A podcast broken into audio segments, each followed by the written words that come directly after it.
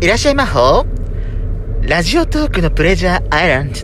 ドドスコイラジオへようこそそれではお聞きください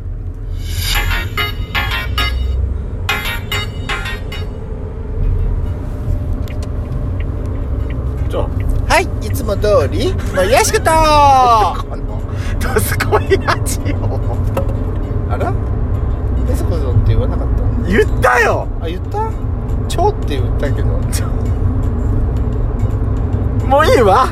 この番組はソーシャルディスタンスを保ちながら、ヤシコとペソコの二人でお送りしております。なお、今回はドライブ中の収録のため、ロードノイズが入りますが、ご了承ください。高速だからいつもよりうるさいのよ、今。それごにめんさ、ねちょっと後ろ合流地点だったから私ちょっと後ろ気になっててあのー、ごめんなさい皆さんはいいつも通りえはい話しましょう、やっちゃんがなんか、何、何で、なんかやっちゃんがなんかあるランキング見てたらしいんだけど、何でやってたの、それ。そうあのなんかテレビで、なん、なんちゃんか忘れたけど、あのー、親の影響で聞いたアーティストランキングみたいな感じ、はいはいはいはいは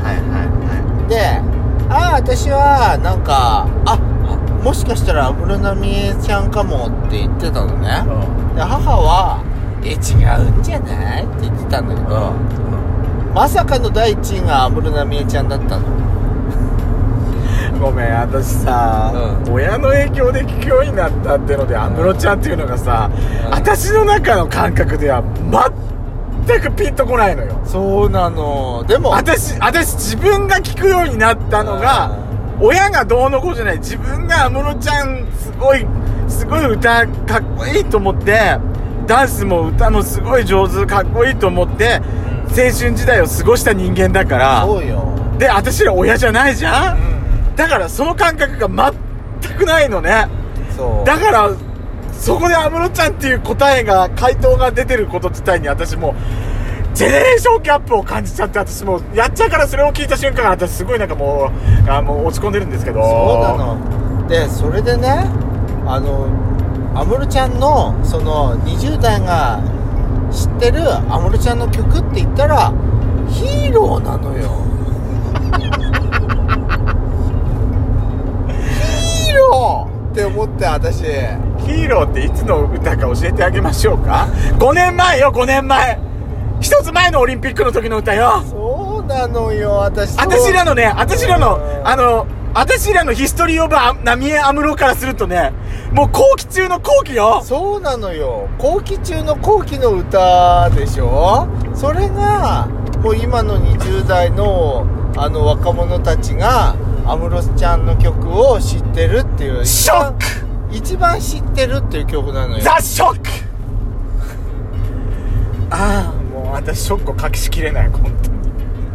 ああ、そうなんですかもうそうキなんでャンすユねーセレブレートとかそうなの私そう、せめてそこだと思った。のうんそれとかあとほらドンアナとかドさン。とはなくらいといかねや、せめてね、せめてね、私ね、うんベビドンくらいだと思ってたの。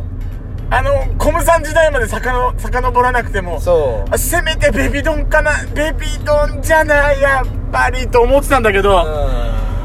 ヒーローまで行っちゃうのねヒーーロまで行っちゃうのもうショック隠せない、ねえびっくりだよね私本当にねもうそれを聞いてショックだったので次にねあのー、ミスター・チルドレンだっ たのミスター・チルドレンさんだよ私ミスチル親の影響 出たよなんかちょっとって思うよねで親ものね影響でうんでもねミスチルそうミスチルって言われると、うんあのー、私の同級生うんの娘さんいるんだけど、はいもうね高校受験とか大学受験とかもうそういう年なのうよ、んうん10代後半はもうハイティーンなのいねはでそのうちのその同級生だったのが、い、あのーミスチルの大ファンなのようん、そうそうそう、うんうんうんすごいそのカラオケでもそのスナックはいはいはいよく一緒に行ってまあ今最近ちょっと行ってないけど、うスナックで一緒になったりしててでカラオケ歌うとよはいくミスチル歌うのね、うんミスチル大好きだっての知ってるライブもよく行ってるの知ってるんだけどそっか親が聞く影響でミスチルかって言われるとなんかねわかるなんかなああそっかそういうことかっていうちょっとそこで私ちょっとなんかああそういうことなのねってちょっとなんかなんかそうなの腑に落ちるっていうかやっとねあーあとほら3位はね3位は3位とかだとあとビーズ、言っていいうん安室ちゃんミスチルビーズ、うんうんあの私らも青春なんですけどそうねでビーズはあのほらウルトラソウル でっていうやっぱり世界水泳とかなんかあの TBS 系ああのテレテレテレ朝系の、なんかスポーツ世界スポーツ中継のえじゃあミスチルのミスチルは何だったの曲はなんだったっけなな最近の曲だよだからえ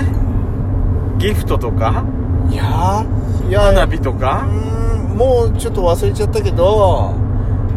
たしうーんたつい最近の曲だと思ったつい最近のミスチルの曲っていうのが私よく出てこなかったですそうそうなのよそうなのよそうなのよああそうでございますかそうなのあーあーそうねだってウルトラソウルだってさウルトラソウルだってだって私二十歳超えてからの曲だもんそうねうん私ビーズの曲でパッと出てくるってのはやっぱりさ「ラブファントム」とかさう「んそうね裸足の女神」とかさそうそうそうねうんゼロとかさドントリブミーとかそうそうそうそうあのぐらいの時代のあれになっちゃうじゃないやっぱりそうそうそうそうああそうなのねやっぱり違うわ だってやっぱほら次のほらドリカムさんだっても出てたんだ けどドリカムさんだって今の若い人のドリカムさんの曲って言ったらやっぱ何り度でもでしょうね何度でもとかさねえ優しいキスをしてうとかん分かんないそこじゃなくてさっきこの車でも流れたじゃん「君の名ああなんだっけ君の名は」じゃなくてそうそうそう君のあなたの呼ぶん君の名を呼ぶのはあなただっけ違う違うそんなんじゃないあの鐘を鳴らすのはあなたじゃなくて言うんだよわからないのよ無理やり君の名前を呼ぶのはあなたあの鐘を鳴らすのはあなたにしか聞こえてこないわよちょっと適当なこと言うんじゃないわよあれおかしいなそうなのねうんだってドリカままちょっとじゃあ私らから言うとさうん安室、ちゃんって言ったら何私だったらやっぱり「Can You Celebrate」かな私ボディフィールズ・イグジットとかさ太陽のシーズンとかなのよねじゃあほらサザンだったらあサザンあーサザンはねあーサザンだったら私の青春のサザンはあのー、マンピーの G スポットに始まってるのよあまああエロチカセブンもあったけど私はやっぱりあの津波な津波とかさ見つめ合ったって津波でしょうん津波もだしあとはあのほらあれラブアフェアあああああああああとかさはいはい私ラブアフェアはねうん結構あのカラオケで歌いますあ本当、うんラブアフェアとかねあれでもブルーヘブンとか好きなんだよねあらでもサザンはさうんサザンはまんべんないよねまんべんないとま思うんねべんないわでサザンはそうね私そうねベストも聴いてるからねそうねだってやっぱりどんな世代でもさ勝手にシンドバッドがやっぱり出てくるんじゃないあーサザンの場合はそうね、んやっぱそれはサザンはすごいまんべんないって感じがするだったのよ、んあとグレーさんとかああそうねグレーも私の青春だわハウエバーとかでしょ、だったちなみにやっちゃんがさ親の影響で聴くようになった曲とかってないの私は、えーいつもなんかテレあのーうちの母と父はね音楽のなんかそういうプレイヤー買って聴くっていうスタイルの人じゃなかったから車の中でもねラジオがかかってたって感じ、うんもうそうだし唯一かかってたのがねルビーの指指輪寺尾さんそう寺尾さんの私が生まれた年の歌うんそれくらいかなあそう私ねうちの父親のイメージはねうんあでもいろいろあるんだわ車でよくかかってたって言ったらうん長渕長渕剛さんのあー「乾杯」ああれは私クリスマスのプレゼント買い行く時にその曲だけが1曲だけエンドレスでかかってるっていうようなイメージがすっごいあるのはあとカラオケで親父が歌ってたのがうんあのあれ甲斐バンドの「ヒーローと」うんあと松山千春さんとかあーあーそうねあとねうちの親父はあれだわあの拓郎さんうんうん吉田拓郎さんはいはいのイメージがすごいですうんうんでうちのはうちの母親ね俺が好きってよくよく言ったことないんだけどうんもともと私みゆきさんの歌はラジオ聴くようになってすごいみゆきさんの曲聴くようになったんだけど、はいうちの母親が多分聞くようになって後でうちの母親がね人生で初めて行ったコンサートが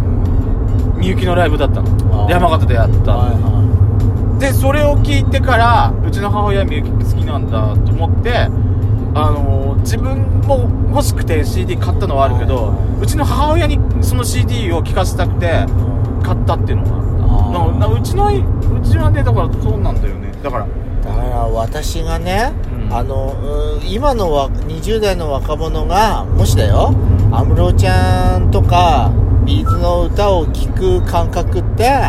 私たちがあのーそうね、みゆきさんとか、ユーミンとか、ユーミンさんとか達郎さんとかあとほらあのー、桃江ちゃん桃江ちゃんとかそうね。アキナスちゃんとか、うんうんうんうんそういう方たちの歌を聴いてるような感覚なのかなって思っちゃった、桜田淳子とかうねん。そうね。あと郷ひろみさんとかひろみ郷ね。でもひろみは私ら青春の時もバリバリしてたからね。そうねやっぱそうなんだろうね。私らの青春時代の曲を今の若い人たちが、なんかそういう親が聴いてたって、やっぱそういう感覚なんだろうね。そうかもまあ時代は巡るのよ。でもそういうそんな風に古く聞こえるのかなあごめんなさい、なんですよね。この番組では皆様からのいいねをお待ちしております。それでは、See you again!